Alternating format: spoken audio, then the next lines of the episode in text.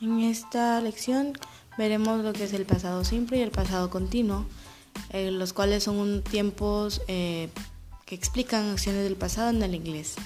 Comencemos con el pasado simple.